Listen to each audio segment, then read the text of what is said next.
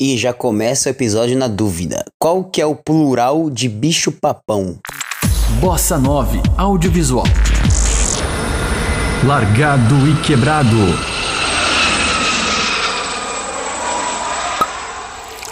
Quando se fala de cidadania italiana, há dois bichos papões de quem está arrumando as malas para embarcar para a Itália. Um é o Vigile, que eu já expliquei toda a função desse profissional no episódio 7, além de outras palavras estranhas, então vale você ouvir. E o outro terror de muitos é a imigração, aquele guichê que você precisa se apresentar e mostrar alguns documentos caso necessário. O problema é que a imigração é uma grande incógnita, porque depende muito do agente que vai te atender. Basicamente, se a pessoa está de mau humor, da pá virada ou muito tempo sem transar, ela vai fazer de tudo para te f... e sem ser do jeito bom. Mas para te tranquilizar, eu queria te falar que eu conheci aproximadamente 50 brasileiros aqui. Portanto, todos eles passaram a temida imigração. E agora você ouve o relato de todos eles. Mentira, eu nem gosto dessas 50 pessoas aí. Largado e quebrado. Então, meu amigo, cheguei na, na imigração, né? É, primeiramente, eu fui na fila errada. Fui na fila dos europeus e não na fila de estrangeiro. Uh, tentei passar o meu passaporte lá brasileiro e dava errado, dava errado, dava errado. Aí o cara olhou bem pra minha cara e falou assim: Ó, você é europeu? Eu falei: Não. Ele falou: Então você está na fila errada. Ok. Fui pra outra fila, Cheguei lá, o... ninguém falava inglês, né? Todo mundo falava italiano e nem eu falava inglês, mas eu tentei me comunicar através do inglês mesmo. E ele não me fez nenhuma pergunta. Eu vejo bastante relato da galera dizendo que eles perguntam o que que, o que, que vem fazer aqui e tal, ou em outros países. Ele não me perguntou nada, ele me perguntou de onde eu estava vindo, que no caso era Dublin.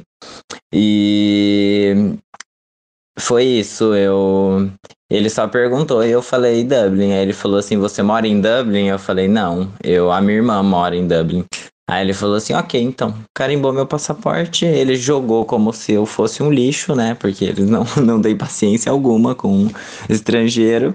E eu fui pra. E eu entrei. Foi isso, bem simples, graças a Deus, tranquilamente.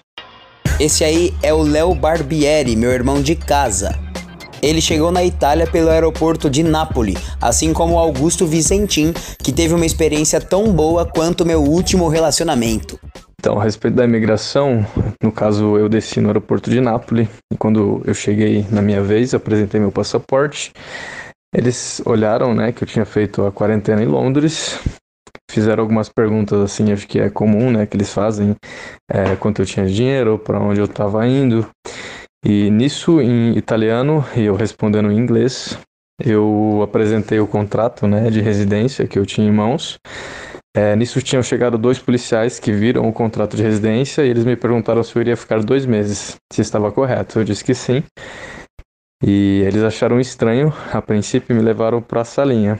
E na salinha eles começaram a me interrogar a respeito do que eu estava fazendo aqui, se eu tinha família aqui, se eu ia trabalhar. Eles perguntaram inúmeras vezes sobre trabalho, se eu estava vindo para trabalhar. E muitas pessoas têm medo de falar sobre que estavam vindo para fazer o processo da cidadania, e eu me senti muito acuado e, e pensei comigo mesmo que era melhor eu não me encher a respeito disso. E eu tinha alguns documentos do meu bisavô, alguns documentos da Itália, alguns documentos meus, assim, gerais. E falei para ele que estava vindo o processo de cidadania, que tinha uma assessora que ia estar tá fazendo o meu processo. E aí eles começaram a me interrogar. Eles começaram a analisar os documentos e viram que a minha família era do norte e eu estava no sul. E perguntaram por que, que a minha família é do norte, por que, que eu estava vindo para o sul. Aí eu expliquei basicamente que meu primo tinha tirado aqui no sul com essa assessora. E como o sul tem menos pessoas, as cidades são menores, as comunes são menos lotadas, os processos saem mais rápidos. E foi assim um pouco. É, eu fiquei um pouco nervoso, né? Porque eles falavam italiano e falavam muito pouco inglês. E eu respondi mais ou menos inglês, algumas coisas que eles não entendiam, eu falava inglês no tradutor e o tradutor passava o italiano. Um dos três policiais falavam inglês, os outros dois basicamente só italiano. E basicamente foi isso. E eles me liberaram. Um queria muito me mandar de volta e me deportar, e o outro viu que eu estava realmente falando a verdade e que não viu maldade em tudo que eu disse, e foi a, por causa dele que o outro acabou me, me liberando, assim, foi foi uma situação bem assim, não digo constrangedora, mas eu fiquei um pouco nervoso, assim, que me assustou que algo, nesse momento eu achei que poderia tudo desabar, né? Por água abaixo, todos esses planos, que eu tô há mais de dois anos fazendo a retificação, alterando os documentos para vir, eu achei que podia, naquele momento, tudo se desabar, mas tudo deu certo. Provando que é totalmente aleatório, eu também vou contar minha própria experiência. Eu também cheguei por Nápoles e basicamente eu fiquei dois minutinhos no guichê. Quando eu falei que eu ia fazer a cidadania, o agente me pediu os documentos que eu usaria, eu mostrei e entrei, simples assim, com muito menos emoção do que a Daisy Pugliese. Oi Arthur, tudo bem? Então, o meu caso foi o seguinte: eu estava entrando por Nápoles e quando a gente chegou lá, tinha eu e mais duas pessoas que iriam fazer a, o processo comigo. A gente estava com uma carta convite e não me questionaram nada, só pediram para mim e para eles dois aguardarem. E a gente teve que ir direto para essa linha da imigração e ela questionou por que a gente não estava com os documentos do processo impresso. E eu avisei que eu já tinha entregue, né, já tinha enviado por DHL. Ela perguntou por que é, a gente estava indo lá, aí a gente falou que estava indo fazer cidadania. Eles falaram que a gente estava numa pandemia e que era para a gente voltar em um outro momento. E ela falou assim: vocês também podem dar entrada pelo Brasil.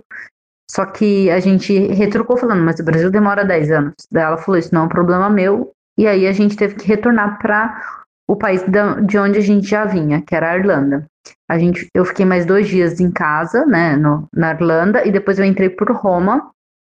É, foi eu e mais a moça que estava comigo, também que ia fazer o processo. E lá em Roma eles questionaram porque a gente teve um carimbo, né, negado dentro de Nápoles. E a gente explicou, falando que eles falaram que a gente não tinha prova suficiente e que a gente estava indo como turista. E aí a gente mostrou é, que tinha bocado um hotel, que estava tudo certinho, a nota, a gente também comprou a passagem de volta, e aí a gente conseguiu entrar. Para finalizar, a Adri Doreto agora conta como foi a saga dela. Meu relato de entrada aqui na Itália. É, nós viemos de Londres a Nápoles. É, eu falo nós porque viemos eu, minha prima e meu tio, que já é italiano. E aí, chegando em Nápoles, a primeira frase que eu escuto é: Brasileiro não pode entrar na Itália. Sim, essa foi minha frase de recepção. Uh, a moça do guichê chamou o supervisor dela, que pegou nossos passaportes e levou a gente para a temida salinha. Na salinha, a famosa, é, ele perguntou um milhão de coisas, ele queria entender tudo sobre a nossa vida, praticamente isso. Tirou cópia dos nossos passaportes, preencheu um formulário imenso e depois, quando ele viu que não tinha motivos para não nos deixar entrar aqui na Itália, e a gente já estava desesperado achando que ia voltar para o Brasil, ele olhou para a gente e falou: podem entrar.